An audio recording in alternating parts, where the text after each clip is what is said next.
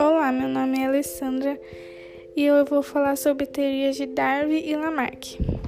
Teorias: Darwinismo é o nome dado à teoria proposta por Charles Darwin para explicar como ocorre a evolução da espécie.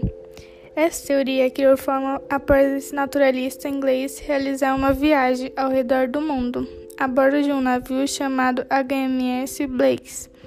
Durante a viagem, que se iniciou em 1830, Darwin realizou diversas observações a respeito da fauna e flora mundial que fizeram perceber que os organismos vivos modificavam-se através do tempo.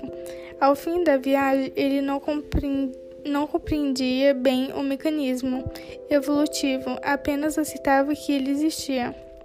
Lamarck, naturalista francês, foi o primeiro a propor uma teoria sintética da evolução. Sua teoria foi publicada em 1809 no livro Filosofia Zoológica.